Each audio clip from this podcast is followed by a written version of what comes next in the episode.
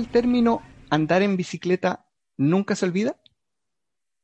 ¿Sabían ustedes que el obsequio más entregado en cualquier Navidad es precisamente la bicicleta? Es un medio amigable, económico y por sobre todo que ayuda a la descontaminación de nuestro medio ambiente. En los últimos días hemos tenido que lamentar una serie de accidentes relacionados con ciclistas urbanos. ¿Qué es lo que nos falta en Chile para poder implementar de forma categórica este medio de transporte? ¿Infraestructura? ¿Política? ¿Legislación? En el capítulo de hoy, Cristian Aranguis, periodista de Por la Razón, conversa con Amarilis Horta, directora de la organización ciudadana Bicicultura. A velocidad de Freddy Turbina, partimos este podcast de Por la Razón. Sean todos bienvenidos.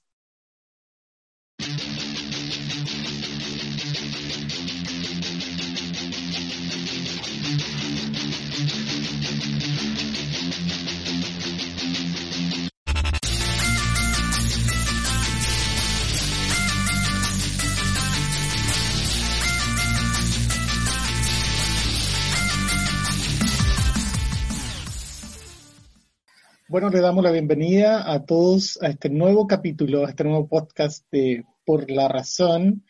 Y esta semana hemos querido eh, tener y abordar un tema que está ahí en la contingencia y, está preocupando a muchos chilenos. Eh, y digo chilenos porque es un reflejo que no solamente se está dando en Santiago, sino también, también, también se está dando en regiones, que tiene que ver con el aumento, eh, voy a utilizar esta palabra, explosivo de eh, fallecimiento, lamentablemente, de ciclistas, ciclistas urbanos, eh, en, este último tiempo. Eh, es caso curioso porque todo esto se mezcla con muchas cosas, entre medio de una pandemia, entre medio un desconfinamiento y, entre, y también una convulsión social importante. Por lo tanto, tenemos la suerte hoy día de contar con una panelista muy destacada, Amarilis Horta. Ella es eh, directora ejecutiva de la Fundación Bicicultura. Bienvenida, Amarilis. Oye, un gusto estar con ustedes. Muchas gracias por la invitación. Gracias a ti. Eh, Amarilis quería partir un poco conversando eh, de esta cifra que estremece un poco de 87 ciclistas que han fallecido producto de diversos accidentes eh, te quería preguntar un poco tu opinión, tu, sentir frente a esto y de dónde podríamos empezar a ver de, qué vienen las causas o las causas siempre han estado. ¿Cómo lo ves tú? Mira, para nosotros es realmente dramático y es algo que nos toca muy profundamente porque Bicicultura es una organización que se ha especializado en cambios normativos y que está detrás de la iniciativa que terminó con la ley de convivencia vial que se llama. Eh, nosotros trabajamos esta reforma de la ley de tránsito durante ocho años.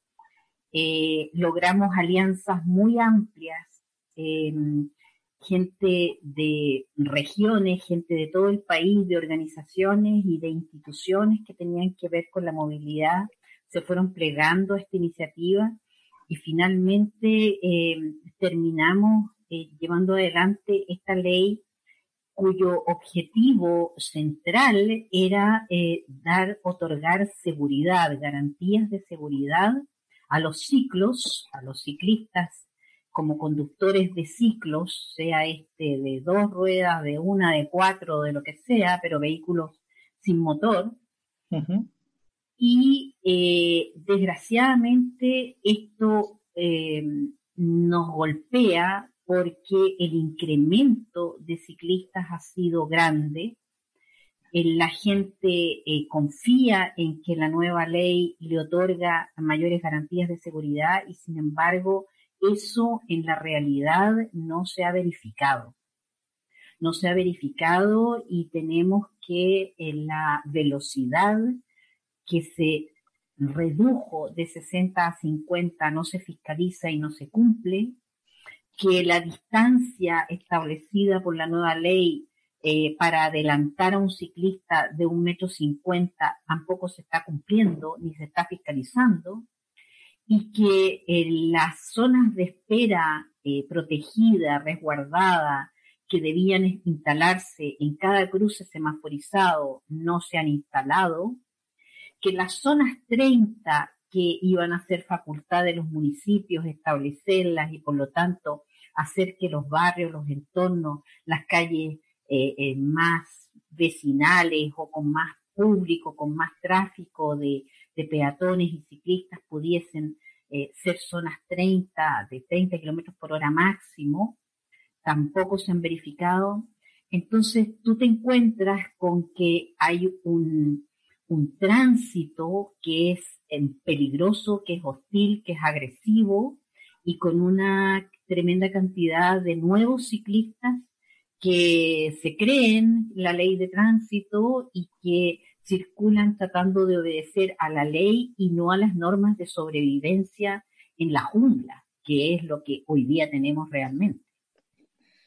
Sí, e, e, es, bien interesante tu análisis, porque si lo viéramos desde la otra vereda, eh, por ejemplo, desde la vereda del gobierno, del gobierno actual, eh, ellos podrían decir que existe básicamente una ley de convivencia vial y que está, entre comillas, funcionando, está activa, y que ellos más encima tienen como para poder disminuir o ir en atacar este, este, este problema, un proyecto de ley que crea el Centro Automatizado de Tratamiento de Infracciones.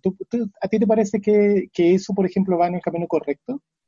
Eh, absolutamente. El, el, proyecto de ley CATI, que tiene un nombre de mujer, pero en realidad coincide solamente porque la sigla es por centro, es decir, la C de CAFA, Centro Automatizado de Tratamiento de Infracciones, es un proyecto de ley de, del gobierno anterior del presidente Piñera, es decir, un, proyecto antiguo, un proyecto que fue presentado por la ministra Hatt y que ha sido defendido por ella en esta nueva administración y que a nosotros nos parece, cuando digo nosotros, en realidad es a, toda la gente que está por ciudades eh, calmadas, ciudades seguras, ¿ah? desde el Automóvil Club, los motociclistas, los ciclistas de todos los tipos y colores, estamos por apoyar el CATI, por eh, otorgar la sumurgencia al proyecto y porque se trate ya y se apruebe en el Senado, porque es un proyecto que va a permitir cambiar costumbres, cambiar la cultura vial,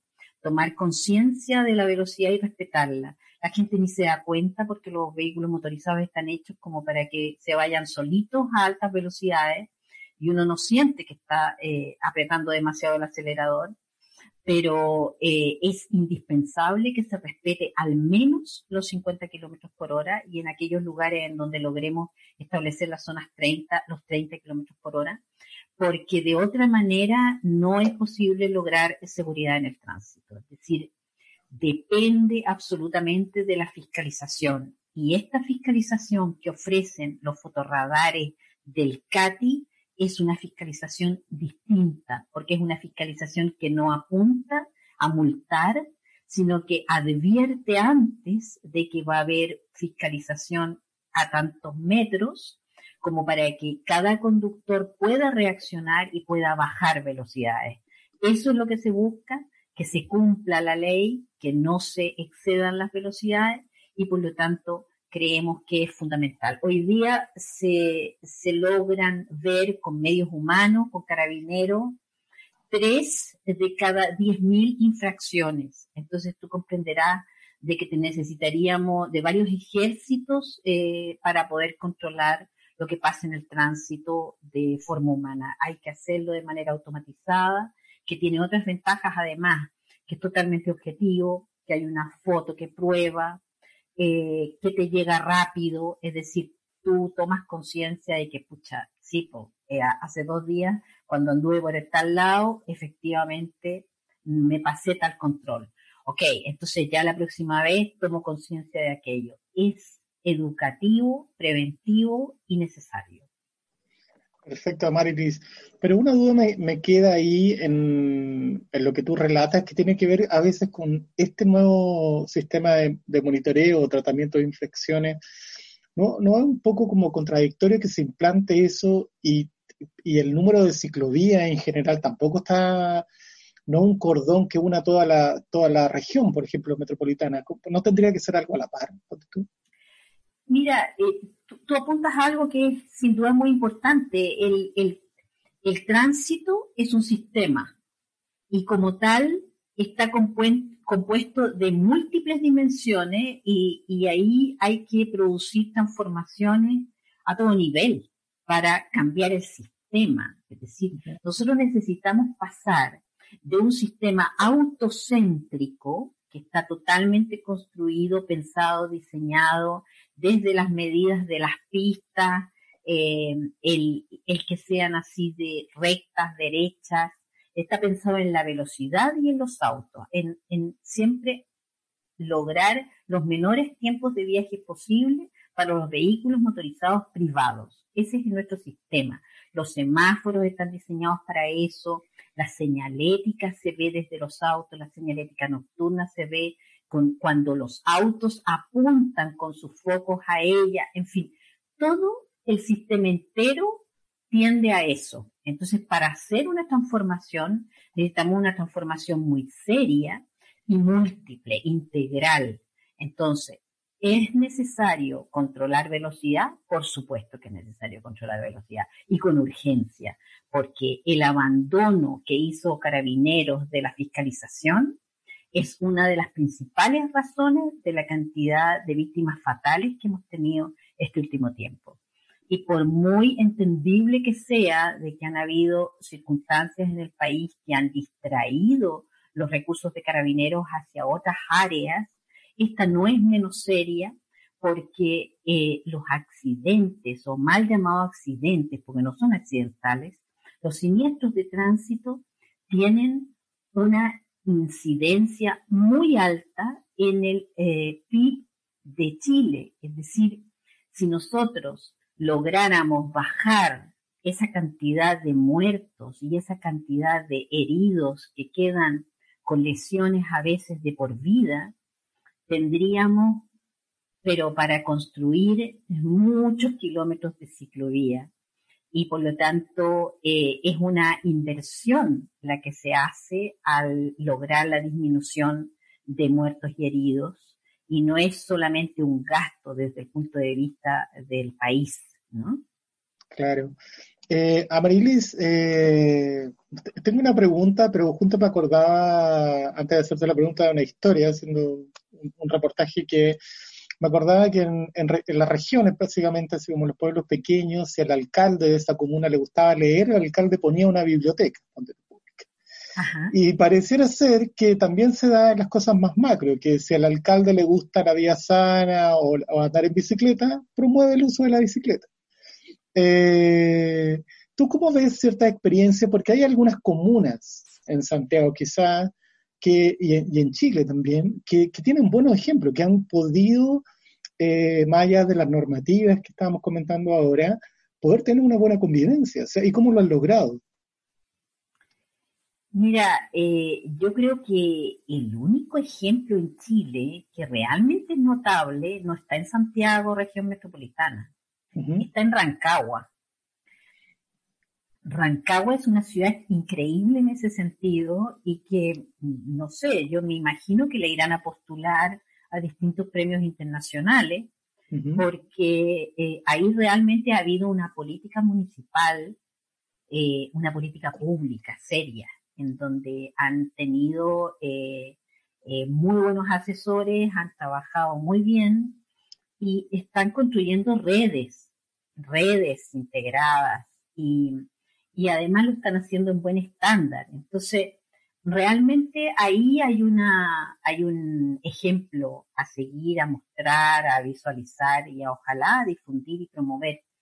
Eh, no está, desgraciadamente ahora vienen elecciones y ahí hay una eh, concejala que, que, está tratando de diferenciarse de, de los otros candidatos justamente eh, aportillando todo lo que sea construcción de ciclovías. Espero que eso no prospere eh, y, que, y que no se, se dé vuelta esto, pero realmente Rancagua es notable, va para arriba y se está transformando en una ciudad de modelo. Perfecto. Amarilis, eh, una cosa que llama la atención es cuando uno mira ejemplos desde afuera y, hay países que de verdad han, hecho un, buen trabajo. En, Latinoamérica también podríamos encontrar experiencias positivas. Eh, ¿Tú dónde miras? Por ejemplo, ¿qué te gustaría replicar? Eh, cosas que has visto fuera de Chile y que, que, podrían servir para esto, para esto que estamos conversando. Mira, a mí me invitan harto a, congresos y a cosas afuera. Eh, y bueno, he tenido la posibilidad de conocer hartas experiencias. Pero en el fondo, las experiencias no son tan diferentes unas de la otra, porque así como en, la, en el tránsito y en la vialidad en general hay un lenguaje universal es decir, en todos lados la luz roja significa pare, hay ciertas, desde la señalética hasta la forma de construcción, es muy similar, ¿ok? Entonces, no es que haya tantas diferencias entre, entre un país y otro, ni hay tantas diferencias de cultura. Em, la cultura se construye, y sobre todo en el tránsito, eh, la única esfera de la vida humana que está 100% normada y en donde incluso podemos conducirnos por automatismos como zombies, es en el tránsito. Entonces, no, no es que los daneses o los holandeses sean seres tan diferentes a los chilenos, sino que ellos tienen eh, gobiernos que independiente del color político de la administración de turno, ellos han apostado ya por 40 años a promover esta forma de movilidad, porque aunque tienen climas muy adversos, en donde tú dirías, pero ¿cómo? Yo estuve en Copenhague, en Dinamarca, y claro, tú decías, chuta, eh, fuimos en invierno, no en invierno cerrado por suerte, ya no había montañas de nieve en las calles, pero el viento frío era de repente como estalactitas que se te clavaban en la cara, tenías que andar con la cara entera cubierta. Y, y la gente pedalea feliz de la vida y no se le ocurre usar otros medios, aunque tenga el auto estacionado en la casa porque las ciclovías son fantásticas. Es decir, realmente si hay nieve, despejan primero la ciclovía, después las vías de los autos. Si, si hace frío, la municipalidad eh, establece puntos en donde te convidan un vaso de chocolate caliente y un corazón. Entonces, eh, hay toda una todo apunta a que la forma más cómoda, la más eh, digna, la más cool de moverse sea en bicicleta. Entonces, cuando tú encuestas a esa gente y le preguntas si es por razones ambientales, si es por razones de no sé qué tipo, te van a decir, porque es lo más fácil, es lo más fácil, es lo que tengo a mano, no me cuesta nada, me demoro nada, tengo donde estacionar, tengo por dónde irme, está todo dado para que tú te muevas en bicicleta, como te digo, a cualquier edad. Entonces lo raro es que tú tengas que usar el auto y lo usas cuando tienes que usarlo, cuando se justifica porque tienes que llevar cosas que no puedes llevar en tu bici porque allá las bicicletas tienen una cantidad de accesorios que te lo encargo, o sea, es maravilloso, tú puedes llevar niños, familias completas arriba de la bici, porque hay bicicletas cargo para eso, para llevar adultos y niños, porque hay de todo, de todo para eso, y la ropa lo mismo. O sea, puede estar lloviendo, nevando torrencial, pero tú te puedes mover en bicicleta porque tienes todos los aperos para hacerlo. Claro, perfecto. Eh, Amarilis, te quería hacer mi última pregunta que tiene que ver con que, bueno, en el último tiempo ha estado, Chile ha estado muy movido en todo sentido. Y eh, una de las cosas que se viene el próximo año la, la discusión ya de una nueva constitución. Mucha gente, quizás la mayoría, más del 80% del país, está muy esperanzado que esa constitución traiga reales cambios. Y uno de los cambios que, que a la gente le interesa es una mejor planificación de la ciudad. Eh, una ciudad más amable, más inclusiva en todos los sentidos. ¿Cómo o, o qué tipo de medidas tendría que, que incluir esa, esa constitución para que, por ejemplo, un tema que, que pareciera ser para los políticos no importante como el uso de la bicicleta, fuera muy importante y estuviera, eh, estuviera ahí eh, escrito en piedra, por así decirlo.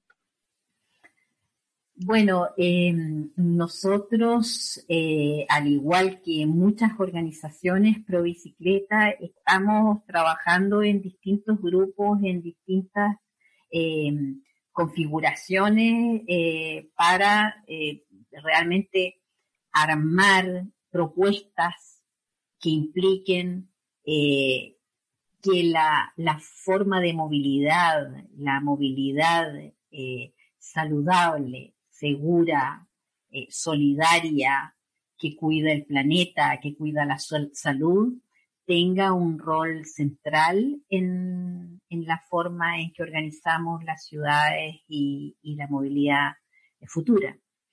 Em, yo te diría que, que son, afortunadamente, ya es mucha la gente que empieza a entender de que la forma en que nos movemos modela, moldea, define eh, también el modelo de ciudad que habitamos. Es decir, no son cosas que vayan separadas. Por lo tanto, en todos estos lugares estamos trabajando con urbanistas, con gente que tiene que ver con ciudad, con vivienda, con huertos orgánicos, con formas de reciclaje de la basura, etcétera. Porque todo eso en, su conjunto tiene que eh, expresarse en la nueva constitución de manera que realmente produzcamos eh, cambios que nos permitan sobrevivir como especie, primero que nada, y que no tengamos en 10 años más una crisis climática que nos obligue a tomar medidas aún más drásticas que las que hemos tenido que tomar ante el virus COVID-19. Y, y, bueno, ese es un, un, gran desafío en el que estamos trabajando, pero sin duda que esto hay que garantizarlo desde la Constitución y que luego debe ser traducido a leyes, porque no es posible, no es posible continuar con estas situaciones en donde, por ejemplo, eh, nadie sabe quién decide estas cosas, pero se deciden y una línea de metro, como la línea 7 del metro que tiene 19 estaciones, estaciones que todas tienen un costo que va entre 20 millones, 40, 50 millones de dólares, que tiene 25 kilómetros eh, de, de extensión y que el costo de cada kilómetro es de 100 millones de dólares, 100 millones de dólares. Eso es, es una barbaridad de dinero. Con 10 kilómetros de metro podríamos construir 5.000 kilómetros de ciclovías, es decir, llenar el país, construir todas las redes centrales de las calles de más alto tráfico, las calles donde haya que construir vías segregadas para ciclistas, podríamos cumplirlo en este largo país que es Chile si nosotros destináramos solamente lo que se destina a 10 pinchas kilómetros de metro, como dirían mis amigos eh, mexicanos. Sí, toda la razón. Yo eh, te quiero dar las gracias, Marilis, por estar hoy día en, nuestra, en nuestro panel, en esta discusión que ha estado muy interesante, en esta conversación, en este debate muy entretenido. Y también le quiero dar las gracias a todos los que nos escucharon en este capítulo y nos vemos la próxima semana. Muchas gracias. Gracias a ustedes, encantada, fue muy entretenido. Adiós. Antes de terminar el programa, quisiéramos recordarles que nos vayan a seguir en nuestras redes sociales, Facebook, Twitter, Instagram, donde nos encuentran como arroba somos por la razón, arroba somos por la razón. Este podcast y otros podcasts igualmente interesantes los encuentran en las principales plataformas de audio como Spotify, Evox, Google Podcasts y muchas otras. Por nuestra parte, ha sido todo por hoy. Nos vemos en el próximo episodio.